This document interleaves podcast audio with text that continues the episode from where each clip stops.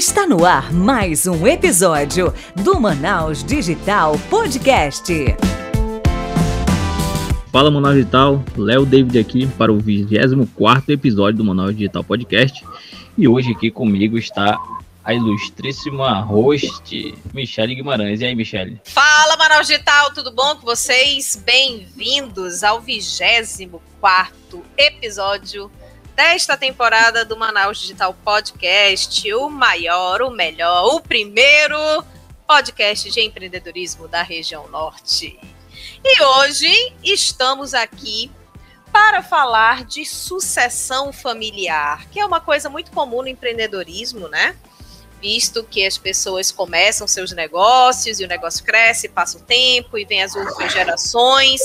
Como é que essas transições acontecem? Como é que os herdeiros percebem essa transição? Como transformam ou retransformam o negócio? Enfim, muita coisa para a gente falar. Com certeza você, se você não passou por isso, você conhece alguém que passa.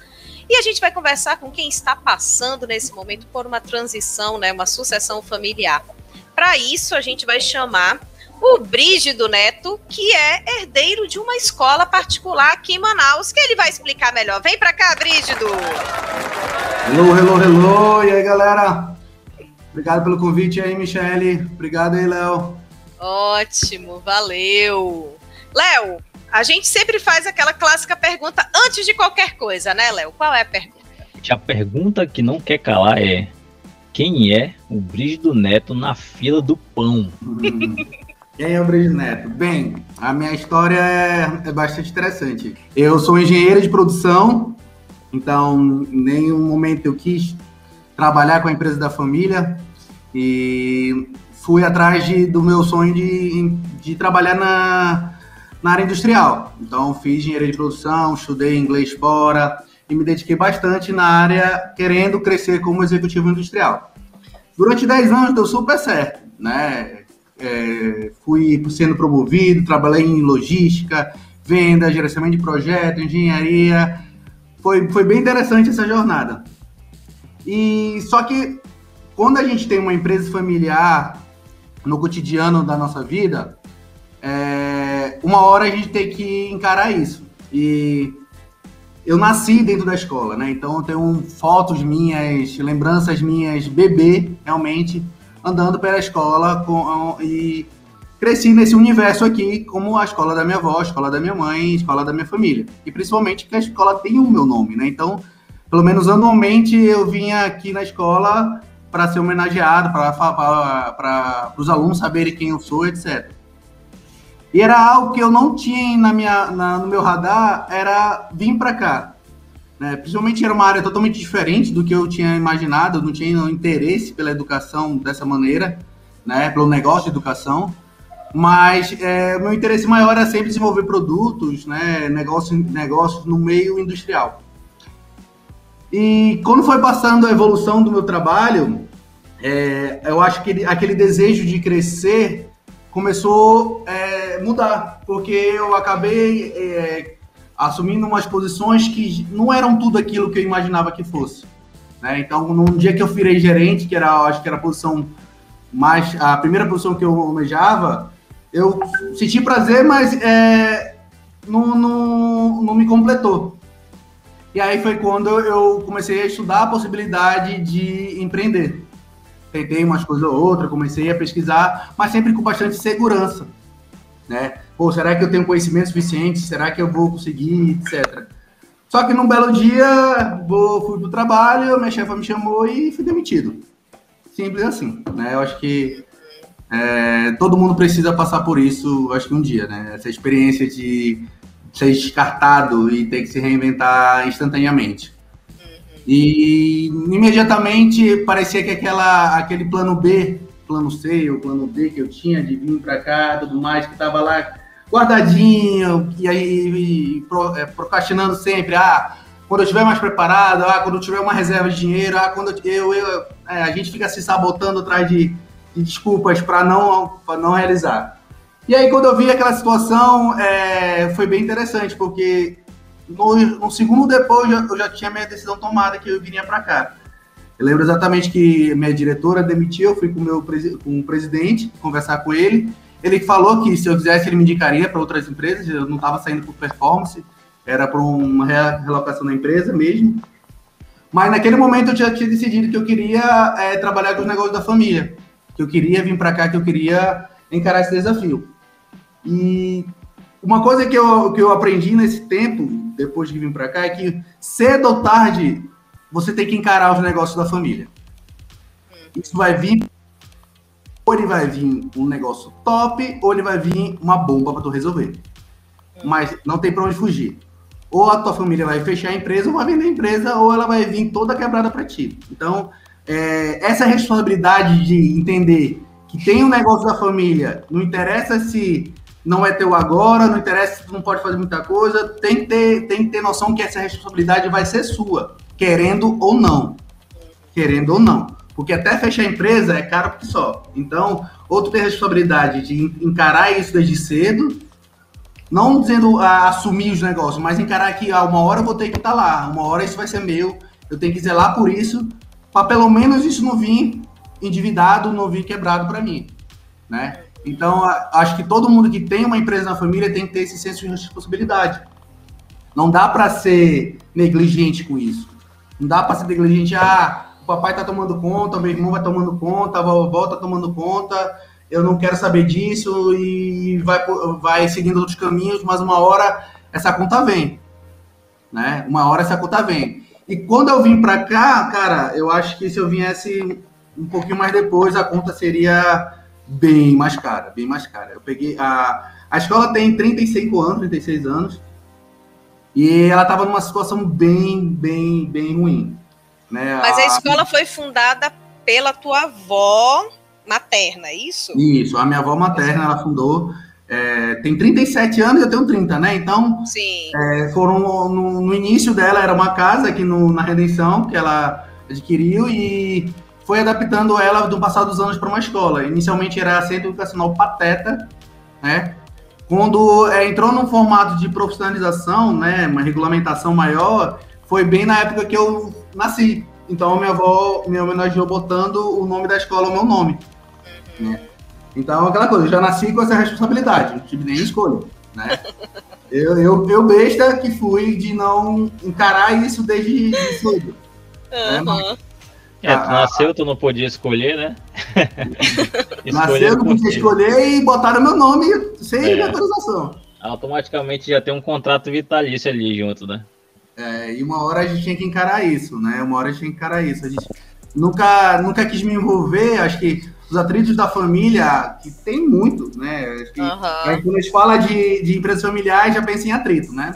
Vai dar atrito, vai dar não sei o quê. Então, é, justamente por isso eu nunca quis me envolver também né? Apesar de não ser meu, no, inicialmente meu, meu ramo, não queria me envolver pelo atrito da família. Que eu achava que eu me envolvesse ia dar mais atrito e etc. Né? É sempre confusão quando se fala de família e dinheiro. Sempre tem esse papo, ah, por exemplo, ah, ainda hoje, independente se é coisa é, padrão, antiga, que já acontece há muito tempo, mas até hoje, quando todo mundo fala em sociedade, em dinheiro, em criar negócios, entre família, sempre tem essa máxima de, ó, cuidado aí, que esse negócio é treta, pode não dar certo. E eu, eu acho que eu falo o seguinte, cara, a empresa familiar, ela tem que entender qual é o objetivo dela. Quando ela está ciente do objetivo dela, não tem problema nenhum. Eu vejo empresa familiar que a família concordou o seguinte: a empresa vai ser criada para sustentar a família. Então, vou pegar um, um, um, um filho boto aqui, outro sobrinho boto aqui, vou, vou dando é, é, sustento para cada um dentro da, dentro da empresa. O objetivo da empresa é dar sustento aos familiares. Não tem nada errado com isso, quando você tem ciência disso.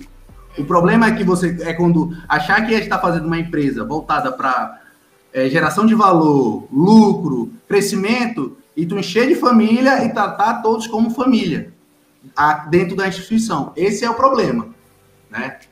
É, e eu acho que desde sempre foi mais ou menos assim que foi levada a escola.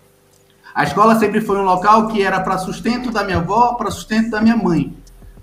Enquanto elas estavam sendo sustentadas pelo recurso que a escola é, criava, estava tudo certo. Estava tudo certo. ela não era um cabide para empregar outros familiares, mas para quem estava na liderança aqui, era. E quando eu vim nesse. Entrei aqui, eu entrei com uma cabeça totalmente diferente. Para mim, isso era um puro negócio, um desafio de, de, ter, de chegar a sucesso aqui dentro. Então, foi um, um caminho bem, bem, bem complicado, porque no dia eu estava falando de componentes eletrônicos, produção, vendas, números no outro dia eu estava em educação, B2C total, 200, 300 clientes para entender crianças, tudo que é lado, outras, outras coisas para lidar, né? Então foi Sim. uma virada de chave muito grande, muito grande. E aí dentro desse desafio, cara, eu ou a gente entra de cabeça, abraça o que tem e resolve, ou realmente nem entra nisso, nem entra nisso, porque são, é para poucos isso. E aí, entender que realmente aqui tu tem que ser o, o que falam do profissional ter. Porque eu entrei com uma expertise, né? E tive que aprender engenharia civil, elétrica, tive que aprender pedagogia, tive que aprender recursos humanos, é, contabilidade. Então tive que aprender muita coisa porque eu era desafiado toda hora a resolver esses desafios dentro da empresa, né? Então, isso foi bastante enriquecedor, porque eu via necessidade e eu vejo necessidade eu corri atrás do conhecimento. Via necessidade correr atrás do conhecimento, porque para mim era, era a maneira que eu aprendi a lidar com os problemas profissionais. Né? Apareciam os desafios, eu ia atrás do conhecimento para tentar melhorar esse ponto e ir próximo, pro próximo, pro próximo. E aos poucos, e isso casou bastante com a minha com a minha reta final do MBA, né? Fiz MBA na FGV, estava na reta final, no último ano, e vi que aquele conhecimento que a, que a pós-graduação me deu, me deu um, um, um, o início do know-how que eu precisava para algumas áreas, né? Como engenheiro, nunca tinha estudado contabilidade, então eu precisava entender o mínimo de contabilidade, né? O mínimo de vendas, o mínimo de recursos, de, etc. E eu consegui fazer o plano de negócio que a, o TCC da conclusão me exige da escola. Então, eu, eu, apliquei ciências de empreendedorismo na escola desde o meu primeiro dia. Eu acho que esse que é o, o, o que eu fiz, é o grande diferencial que eu fiz nessa escola. Porque tudo que eu faço aqui é baseado em conhecimento adquirido. Né? Então, eu, eu fui atrás de entender quais as práticas do mercado, entendi, é, fui entender como é que é o, os meus concorrentes, fui entender como é que se trata de inovação.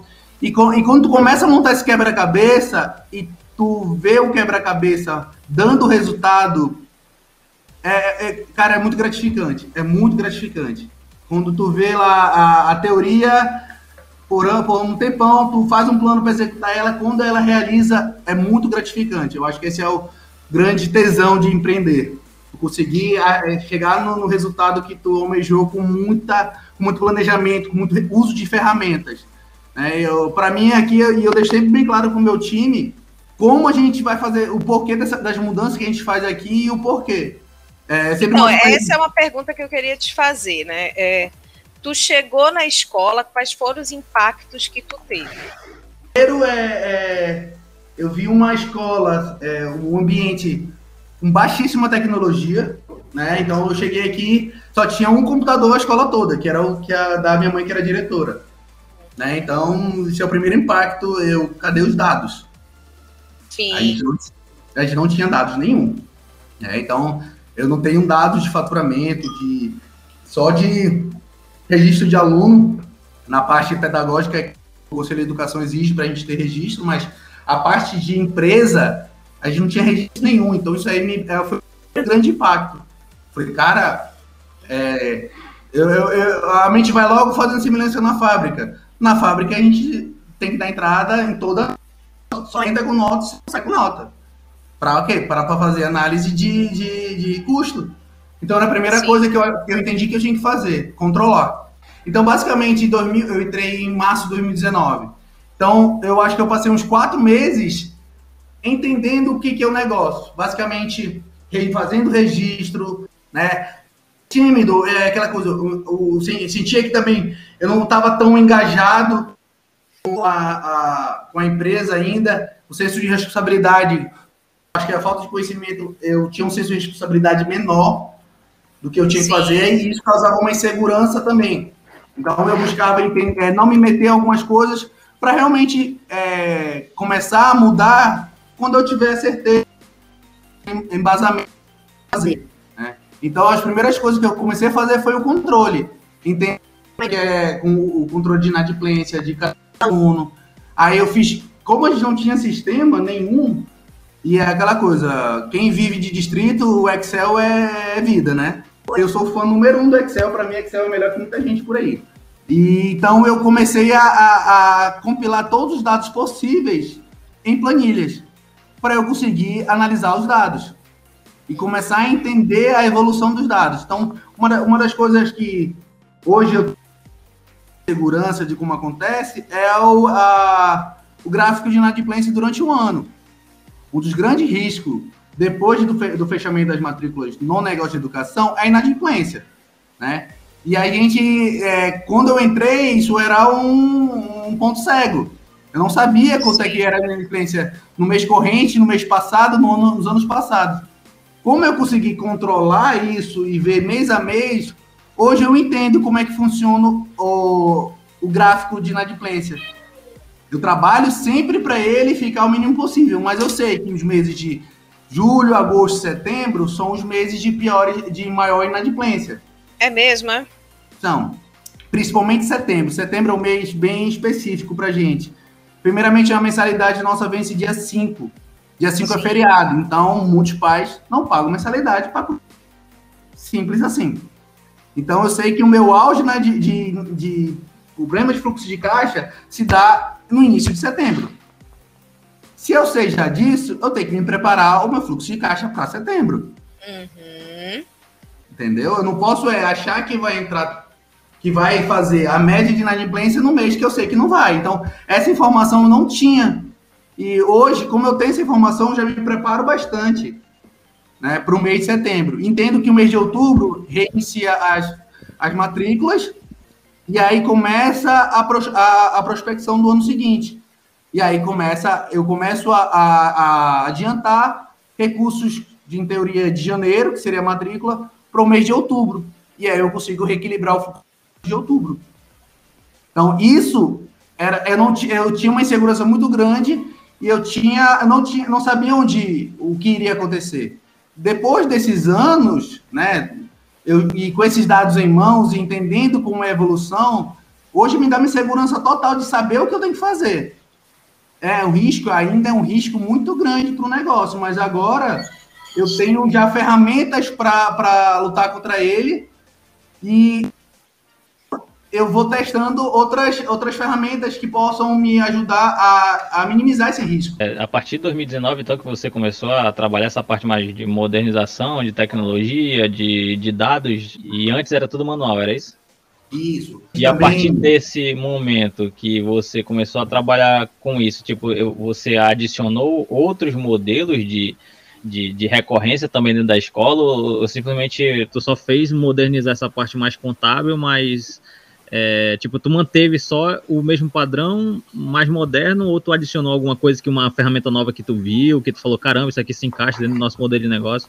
Então, é, eu fiz uma, uma, um benchmark com meus concorrentes, o mercado, fui entender a fundo o que cada um fazia. Então, bati na porta de grandes colégios, sem, sem vergonha nenhuma. Bati lá, pergunta, cara, como é que vocês fazem aqui? Eu sou um colégio pequeno, um, dentro de um conjunto, e eu quero saber como é que vocês fazem para melhorar a educação lá do pessoal.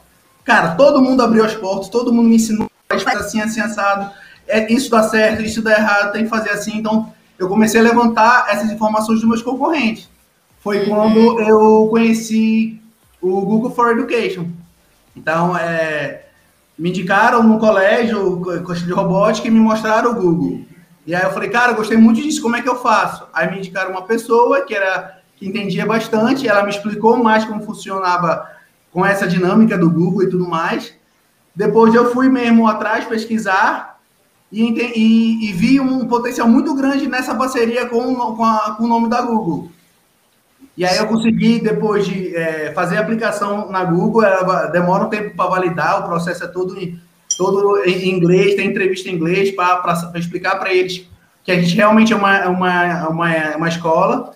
E depois dessa parceria fechada, a gente consegue vários recursos da Google grátis. É mesmo? Grátis. Tipo quais, assim? Eu tenho. Eu, eu, pago meu domínio, né? Somente. Sim.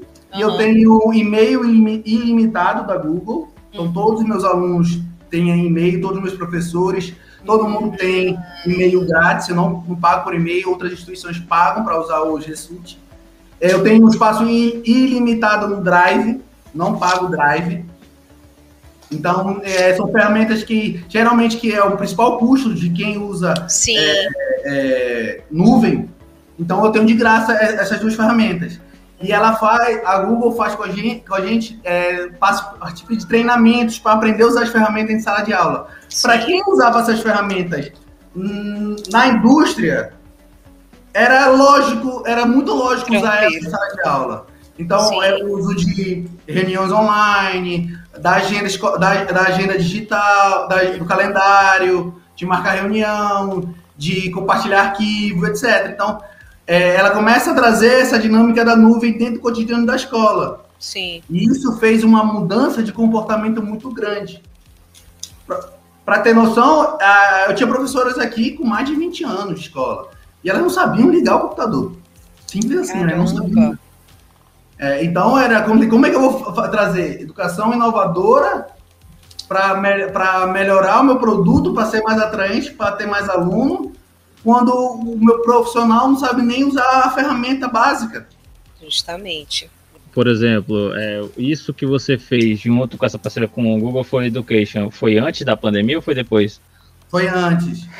É, eu, fui, eu, eu consegui é, me antecipar a, a pandemia, ou seja, todos os meus professores já estavam treinados pela Google, eles já tinham passado pelo processo de aprender a ligar, que não sabiam ligar, para já estar tá no, no, estágio de estar tá usando já as ferramentas da Google, e-mail, planilha, é, fazer as provas no, já no documento, etc. Eles já estavam nesse nível. Né? Então, até e, e, esse processo de treinamento com eles, a, até antes da pandemia, eu não, eu não, assim, não exigia tanto a, a mudança de comportamento dele na transformação digital. Porque Sim. eu sabia que isso demora, tem um período de, de maturação. Então, eu dei as ferramentas para ele, todos os professores ganharam seu próprio Chromebook. E aí, eu comecei uma série de treinamentos, explicando o que eu queria, explicando o que eles tinham que fazer, fazendo umas demandas, é, desafiando eles. Uhum. E quando veio a pandemia, todos eles já todos os alunos tinham e-mail, todos os professores já sabiam usar a ferramenta, todo mundo já sabia como trabalhar. É claro que a gente teve que adaptar, é, ensinar novos recursos, mas a, a base já estava pronta. Então, da, da, das escolas ao, é, ao meu redor, que é concorrente direto, cara, eu fiquei 10 dias sem aula e já estava com aula online. E Sim. não precisei investir nada em recurso tecnológico. E as, e as outras demoraram muito a entender que tinham que partir para online, que precisavam aprender os recursos, correr atrás disso, e eu já estava na frente delas. Então, é, é entender as tendências que o mercado tá, tem é, cedo, isso te faz é, ter uma redução lá na frente, uma antecipação no que, vai, no que pode acontecer. E foi exatamente o que aconteceu comigo. Antecipei, fiz a parceria com o Google, comecei a vender a imagem, a minha imagem com a Google, que aqui eu acho que Google for Education, então foi um grande peso inicial para a mudança, né? Só que eu tinha um outro desafio também na, na escola, que era a parte estrutural. É, eu lembro exatamente, Michele, é, um primo meu, da minha idade, ele, eu postei um story aqui, as crianças brincando, e ele comentou nesse story. Cara, não mudou nada a escola. E ele Nossa, estudou mais, uhum. uns 15 anos atrás. Uhum. Eu, porra, a escola tá do mesmo jeito, tem 15 anos. Por isso que você mais, um, mais uma evidência de que a, ela parou no tempo. Sim. Então eu fiz um planejamento de, de reforma estrutural para os pais verem o que é que a mudança não só é pedagógica, mas estrutural também, é fisicamente. As pessoas compram muito pelo que elas veem. Então, é, quando eu comecei esse processo de modernização arquitetônica, deixar mais esteticamente mais bonito, deu a, a impressão maior da qualidade do meu ensino. Mesmo sem eles entender, é, é, é, é terem o resultado do ensino, mas só essa percepção inicial aumentou muito. Então, quem entra aqui e vê uma, uma sala de aula estruturada com data show, com iluminação a LED, com design, é, com design bonito, cores vibrantes, ele já tem uma impressão inicial de que, pô, essa escola tem algo, tem um, tem um diferencial realmente do que ela fala. E, e é isso que foi um, uma, uma trabalheira muito grande que eu tive aqui. Porque no ano de 2019 para 2020 eu quebrei a escola inteira, praticamente. Eu tive, eu tinha, eu queria é, tirar essa imagem de museu que a escola tinha. E eu acho que aí foi meu grande acerto e meu grande erro ao mesmo tempo. Porque eu nunca tinha feito obra na vida. Nunca tinha gerenciado uma obra, recurso de obra, é, pedreiro, compra de material, etc. E, e, obra dentro de uma escola é um período muito curto, então eu tenho só aqueles meses, aquele tempo de férias para fazer a obra e entregar. E durante as férias tem pessoas que vêm visitar a escola, então eu estou no meu período de matrícula quando está em obra. Então era algo que eu não, não, não, não sabia. Realmente, eu acho que foi um, um erro meu ali naquele momento fazer algo tão grande nesse primeiro momento, né? Mas eu sou totalmente grato por ter errado em 2019, porque isso me trouxe é, é maturidade para entender que quando eu for fazer algo, eu ter ciência dos prós e cons dele do tempo que leva e do custo que leva. E se realmente o que eu estou fazendo, é, é, essa aplicação de recursos vai me gerar mais faturamento, vai me gerar mais valor realmente. É, o valor agregado, né? É, é justamente isso. Eu fui com sede ao pote naquele momento e eu acho que tanto de recurso, de, seja financeiro, de tempo e tudo mais, não foi proporcional ao meu ganho naquele momento eu podia ter tido outra estratégia. E isso é. E tá tudo bem nisso. Eu gosto, eu gosto de ter o fato de ter errado dessa maneira, porque me dá clareza de como eu vou planejar meus próximos passos. Entender onde realmente a gente tem que aplicar, aplicar recursos na empresa. Primeiramente, é, entender que toda empresa é uma empresa de vendas, então, cara, é isso mesmo. colocar recursos de venda seja bem ou seja ruim teu produto, é, tu tem que vender. Então, naquele momento, eu achava que para vender mais eu precisava de um melhor produto, de uma melhor estrutura. Quando, na verdade, para vender mais eu precisava simplesmente me comunicar melhor. Fazer, é, alcançar mais o meu, o meu cliente. Então, isso foi um, um, um, um erro muito grande que eu tive que eu queria melhorar muito meu produto para poder vender quando eu precisava vender, é, focar mais na venda dele para assim é, lapidando ele. Então isso é, uma, é, realmente foi um erro de estratégia, mas um grande aprendizado de como usar a, de como aplicar a estratégia de melhoria de produto e de venda no meu negócio. É, faz e... sentido o que você falou em relação a ser um erro e também ser um acerto, porque, querendo ou não, ele foi um, digamos que um erro, um, um erro voltado mais para o aprendizado do que um erro irreversível, né? Porque você conseguiu meio que melhorar, fazer um rebrand da, da escola e, querendo ou não, isso vai gerar valor na tua venda, porque tu vai conseguir oferecer, é, digamos que, mais qualidade de no ambiente lá para a galera e se eles forem é, ver uma comparação, eles vão falar, cara, isso aqui tem um ambiente legal, estão tão investindo dinheiro realmente para transformar o local, então não estão só cobrando para dar a metodologia e acabou. Eles estão pensando realmente na questão da melhoria do espaço, onde meu filho vai estar estudando, tá? Então acho que isso, querendo ou não, foi realmente mais aprendizado do que um erro irreversível. Né? Eu acho que isso é, é, a, é realmente a, a, mentalidade empreendedora que as pessoas têm que ter.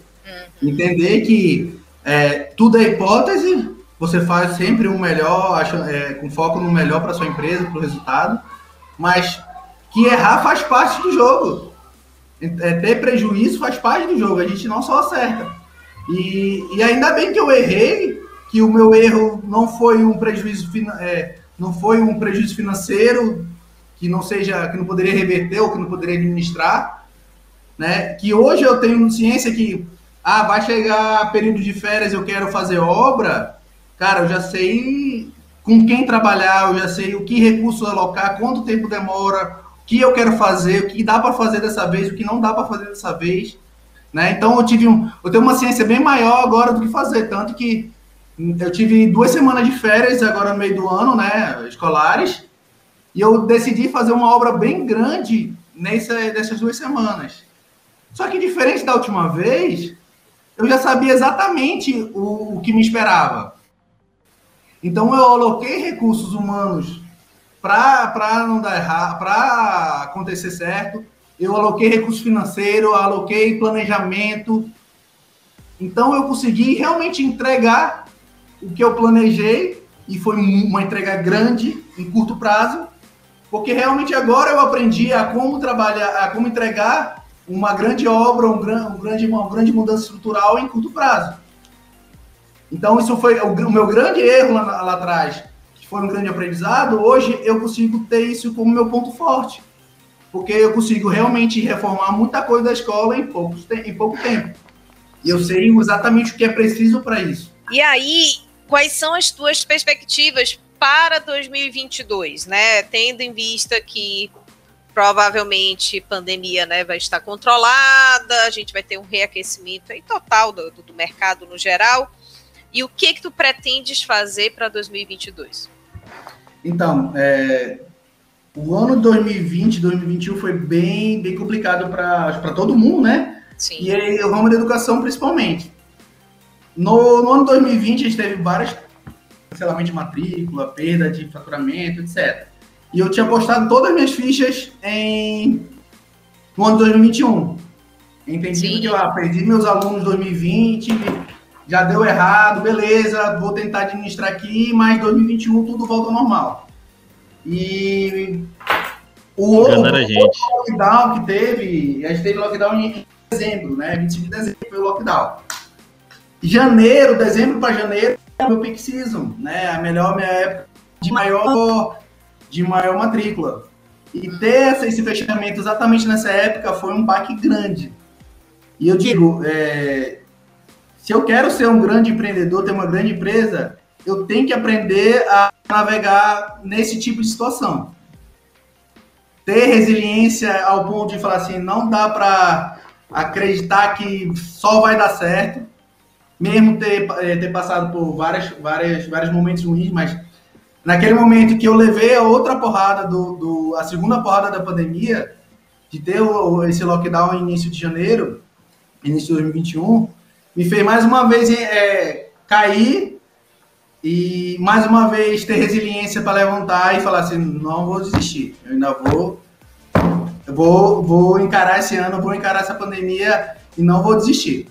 E, cara, e entender que realmente ou, é, o teu produto realmente é bom, teu produto faz, tá, tá fazendo tudo certo, tudo que, que é para ter sucesso, mas realmente o mercado atual tá fora do padrão. Né? Ter, essa, ter essa ciência. Fala assim, cara, eu preciso modificar alguma coisa mais para eu conseguir ter mais aluno, para eu sobreviver à pandemia. Eu vi realmente da minha análise que, cara, eu tô no caminho certo eu realmente estou com, com essa baixa devido ao mercado. Então, eu é, isso, tu, tu entender isso te dá mais segurança de que é só é, aguentar as pontas que vai passar e vai melhorar. E nesse ano mesmo melhorou. É, Para ser noção, em 2020, pré-pandemia, eu cheguei no número de 220 alunos. É, assumi a escola com 120. Coloquei 100, 100 alunos a mais na escola, melhorando o médio. E eu tinha esperança esse ano de, sem pandemia, 240 alunos, né? Ia voltar, minha demanda, etc. E eu, e eu comecei um ano com 130, né? Baixíssima quantidade de aluno. E semana passada eu cheguei aos 200 alunos de novo, né? Então eu vi realmente que meu produto é bom, eu vi realmente que a, a quando tu entende o que está acontecendo no mercado, as coisas acontecem, então eu sabia que ah, o primeiro semestre não matriculou filho, ia aparecer pessoas de ju, é, das férias de meio do ano para frente querendo matricular atrasado e aconteceu. Realmente Ou aconteceu. seja, a criança ficou esse tempo todo sem estudar.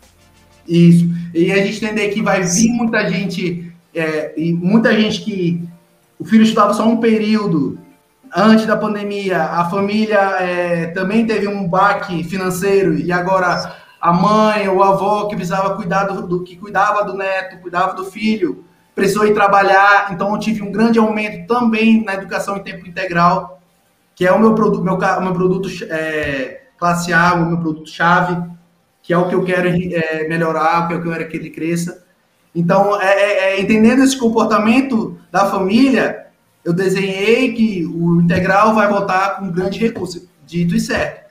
Hoje eu tenho meu recorde de número de alunos no integral, eu tenho 50 alunos no integral. É muita coisa, hein? É muito menino, é muito menino. Eu estou contratando pessoas para administrar tanta gente. Né? Então, graças a Deus, eu, e eu entendi.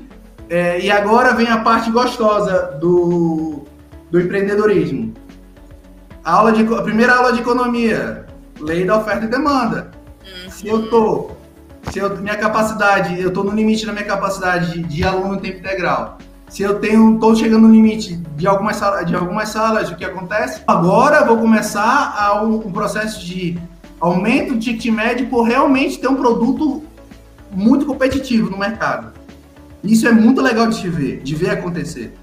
Porque eu, eu, eu botei um preço para entrar, ou seja, para ter volume, para as pessoas verem meu produto, para as pessoas aderirem, para ter feedback, entender como é que é esse mercado de quem consome educação em tempo integral. Agora, sendo especialista já nisso, tendo um alto volume, começa o processo de engordar o boi. Então agora a gente vai começar a readequar o valor, da mensalidade, o valor do ticket médio na mensalidade da educação em tempo integral para ser mais atrativa. E aí a gente consegue melhorar a lucratividade da escola. E pensando já em 2022, a gente já está num planejamento de, é, de expansão, porque estruturalmente já estamos chegando no nosso limite, e a gente vê que faz sentido a gente ter mais espaço para ter mais aluno, faz sentido agora a gente fazer essa ampliação. E a gente precisava de um, a gente queria um boom bem, bem diferencial para entrar em 2022. A gente entendeu que o que onde tem mais na nos, nos alunos, esse turnover de aluno, é nos anos finais. Ou seja, criança é muito bebê, ou é início, início das aulas, da, da vida estudantil, o pai troca de, o aluno de, de colégio e o filho não opina, por ser muito Sim. pequeno. Quando vai crescendo, o aluno vai começando a criar uma identidade com a escola. Isso, então, alunos, eu não perdi aluno do Educação Fundamental 2, na mesma proporção que eu perdi da Educação Infantil. Então, eles são muito mais fiéis. E ali, como eles são maiores, a gente consegue fazer um trabalho bem melhor. A gente consegue aplicar é, educação mais inovadora, a gente consegue falar sobre temas diferentes, a gente consegue fazer um trabalho diferente. E, mais uma vez, estudando o que o mercado faz, já era um desejo meu eu achava que esse desejo ia ser não, não ia ser tão curto prazo assim, mas em 2022 a gente não vai ter mais livro físico para o Fundamental 2.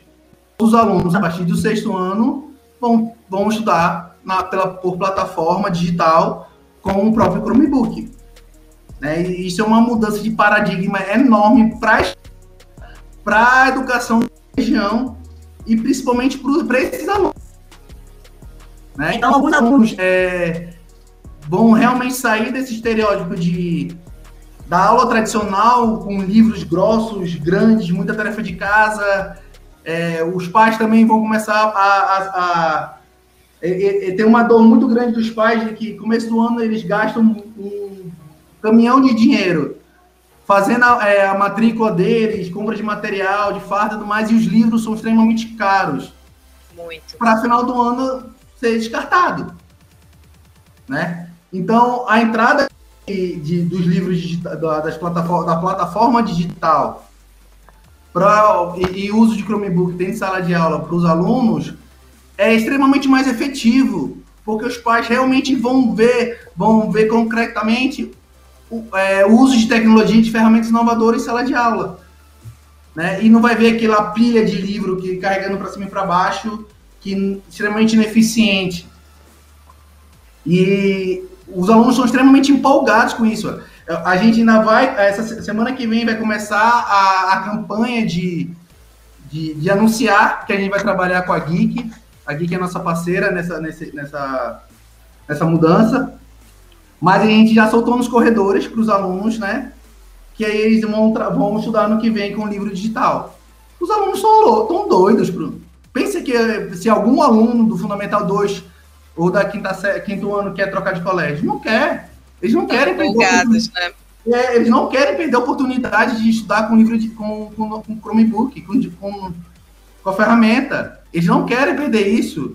Isso está tão tão empolgados com isso Sim. que o, o, engajamento deles cresceu enormemente. Mas e aí a opinião dos pais? Tu já informou isso para os pais? Qual foi a percepção? Então, eu, o que, que eu fiz? Como a gente, a gente estudou o mercado, viu que isso é, é o melhor, isso é um Sim. ponto um. A gente estudou a viabilidade econômica disso, ah, eu contratar isso vai caber no bolso, no meu bolso e no bolso dos pais? Vai, conseguimos achar um, um, um break-even disso. E a gente, eu comecei a. Todo ano eu faço pesquisa de satisfação com os pais, né? Em modo geral. Mas eu comecei a conversar com os pais chaves, né? Aqueles que eu tenho mais atividade. Aí, entendendo, eu falei assim: ó, a gente vai fazer essa mudança. É, se a gente fizer essa mudança, o que você acha? Perguntar de alguns alunos ou de outras crianças da mesma idade, né? Uhum. Colher esse feedback deles. E entender nas outras escolas que fizeram essa, é, essa mudança, que, que, qual foi a reação, qual foi o feedback? E uma das coisas muito legal, a gente teve uma é, mudança de time, né? Eu tenho uma nova coordenadora, essa coordenadora, ela é especialista em, na, no Geek, na plataforma no Geek, é nível 2 Geek ela, então ela entende muito bem da plataforma e ela participou do, do, da implantação da plataforma em outros colégios. Né? Então ela me trouxe um, um, feedback bem legal de como foi a implantação, do que foi a mudança, o que, que a ferramenta é, traz de inovação para a gente, como a gente vai se adaptar a ela. A gente teve outra mudança também no quadro de, de professores, os professores saíram, outros entraram, e esses professores que já entraram já têm conhecimento maior no uso da ferramenta, então isso facilita muito o nosso uh, o uso de treinamento, né, de como usar a plataforma. Então a gente está é, vendo agora o processo de adaptação da sala, que agora a sala vai ter vários notebooks, precisa ter mais tomada, mudança de carteira, a gente precisa agora, os, é, criança, é, é, o adolescente não vai poder entrar em todos os sites, então como é que funciona é, é, esse bloqueio do site? Ah, ter que ter uma estrutura de internet diferenciada, vai ter mais gente conectada à rede, então tem que, a, a parte de infraestrutura que a gente está vendo agora para atender essa necessidade. Né? Então, é todo, é, é, são vários pontos para fazer essa mudança que é preciso. E estamos indo num caminho bem legal. Eu, eu creio que a gente vai conseguir fazer essa mudança com qualidade, com qualidade e realmente ser um atrativo e um diferencial no mercado, porque são sete, são é, a plataforma da Geek, ela ganhou como melhor plataforma educacional do Brasil. Então, seja livro, seja é, sistema de ensino, a Geek ganhou como número um. Né? Eu posso até compartilhar a reportagem para divulgar. Então, tá, ter, ter, a gente como parceiro, a melhor plataforma é um grande acerto. Sim. E somente sete escolas de Manaus têm. Então, Olha só que legal. A, o Brígido tá, a CBN está entre as oito escolas que tem o Geek como plataforma. Então, isso é, é um tiro bem certo, né? Isso dá, dá confiança para a gente e tudo mais de entender.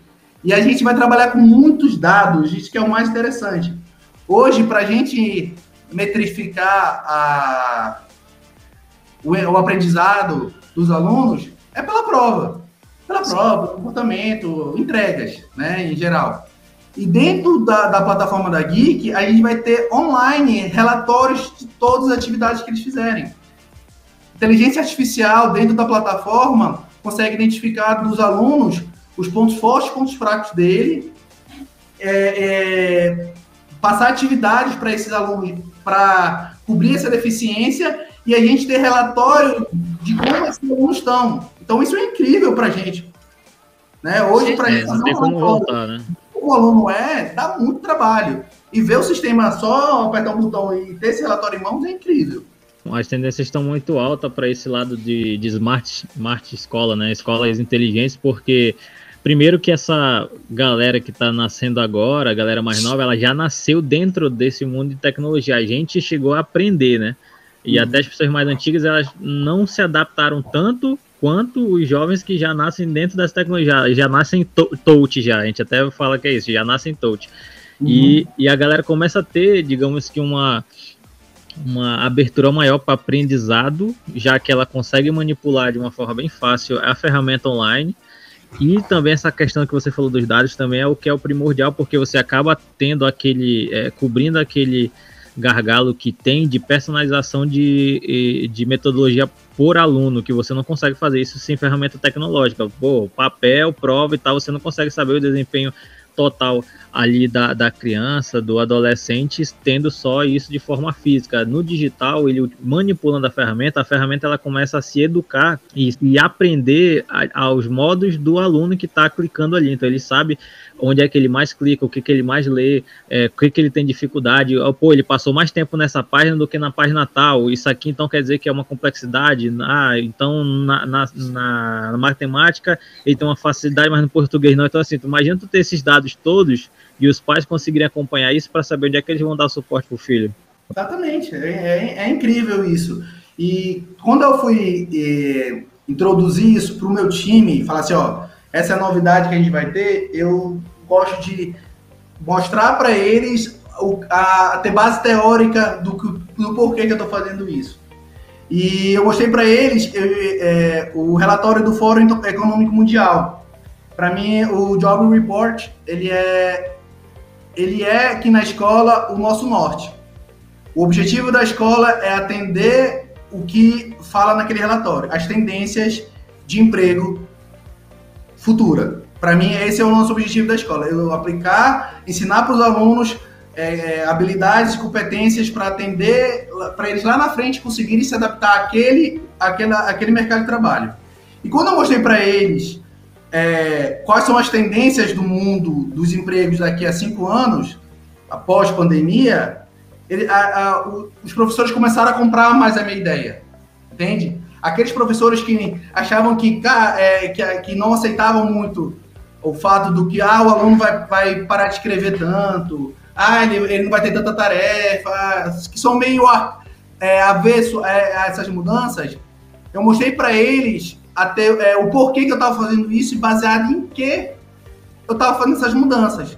Quando eu mostrei isso para eles, expliquei para eles qual, que, a, a, que a gente tem que falar muito mais de tendência na escola do que passado, eu comecei a abrir a mente deles. Porque a, a mudança tem que acontecer primeiramente nos professores.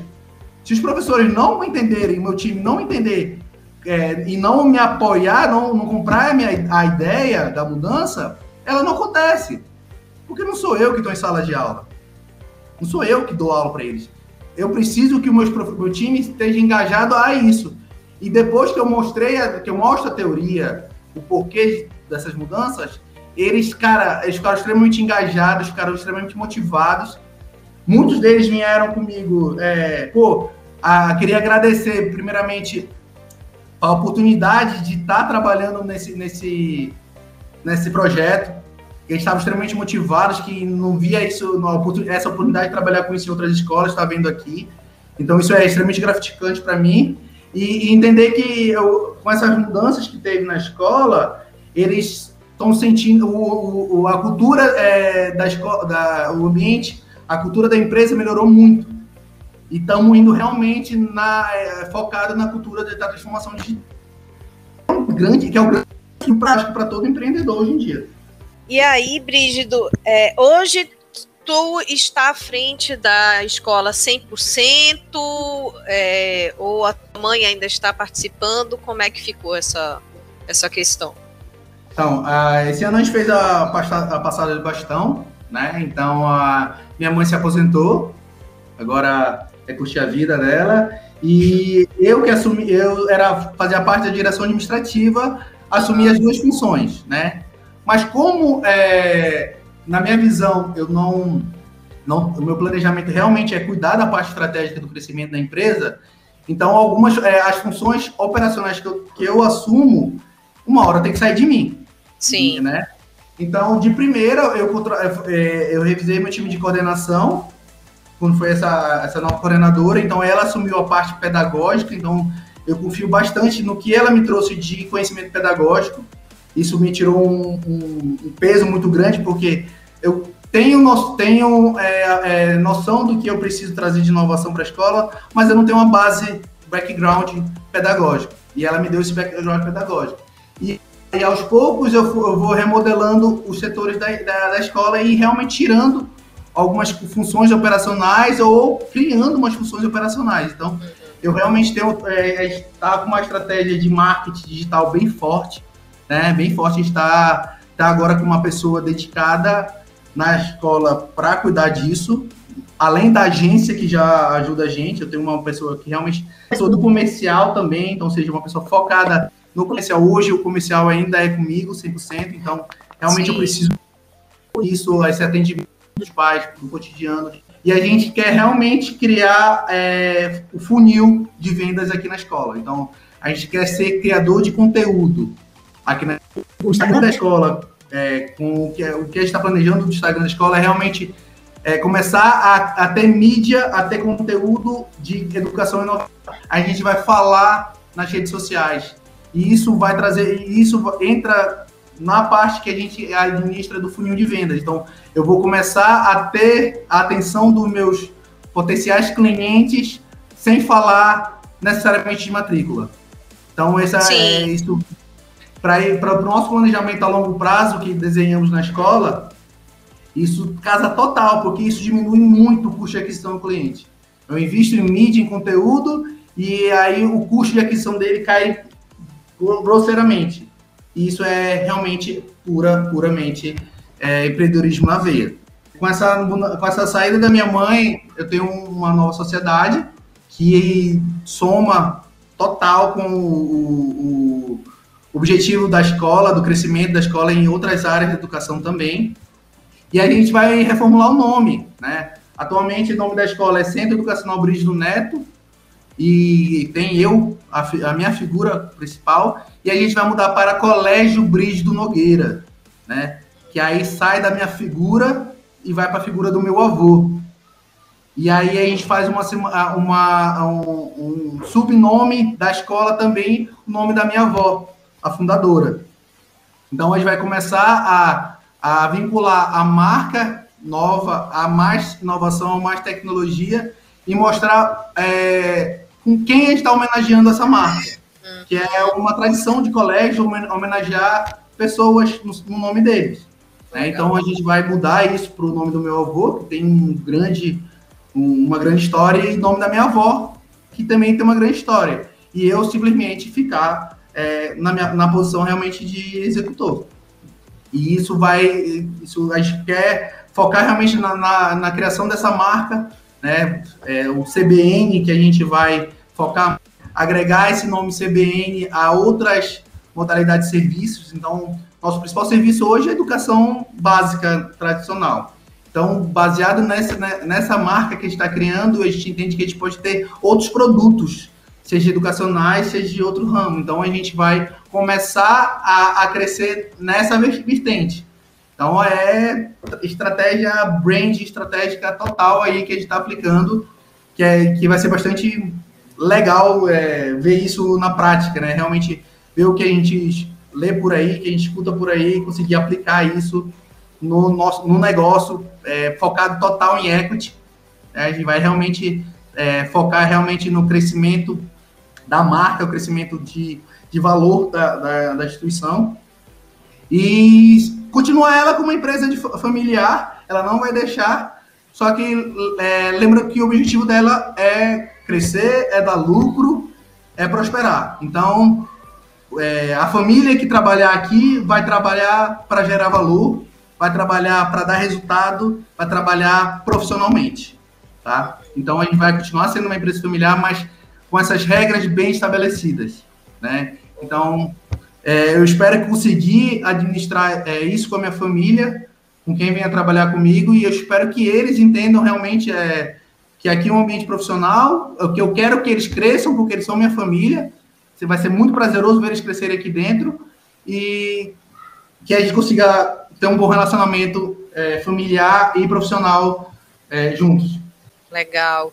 E para a gente finalizar, como é que acha o, o Colégio Brígido Nogueira, CBN, nas redes sociais? Como é que entra em contato? E aí a gente já está chegando aí perto do, do período de rematrícula. Conta aí para gente. Então, outubro começa a nossa matrícula. Você acha a gente na, nas redes sociais, arroba CE, Brígido Neto. É, ficar de olho aí nas promoções. A gente tem promoção muito legal vindo aí. Não posso dar spoiler, senão entrego o ouro. Mas é, a oportunidade é uma oportunidade bem grande. Então, peço para aí quem estiver escutando aí, dê, dê a oportunidade de vir conhecer a escola. Cara, a gente pode ser uma escola pequena, relativamente em, em tamanho, mas a gente tem é, muita, muita qualidade de ensino.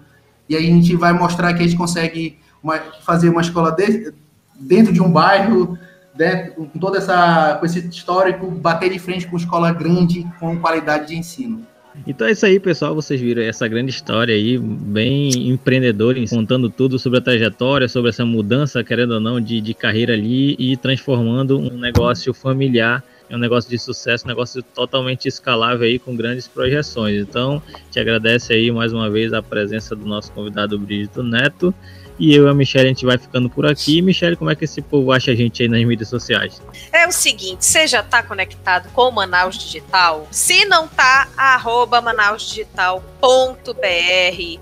Fala com a gente lá no Instagram, no Facebook, no LinkedIn, porque a gente gosta de saber se você está gostando do nosso conteúdo, quais sugestões você queria que a gente trouxesse para cá para conversar também, pessoas profissionais profissionais, ideias, temas. Fala com a gente que a gente fica feliz de falar com vocês, porque afinal a gente só existe porque você que está ouvindo existe também para nos prestigiar. Então, arroba manausdigital.br. Então é isso aí, pessoal. Mais uma vez, mais um episódio no ar. Então, se você quiser nos ouvir, estamos em todas as plataformas de streaming do Brasil e do mundo: Spotify, Deezer, Apple Podcast, Anchor. E você pode nos achar aí pelo Brasil e pelo mundo. Então ficamos por aqui e até o próximo episódio. Tchau.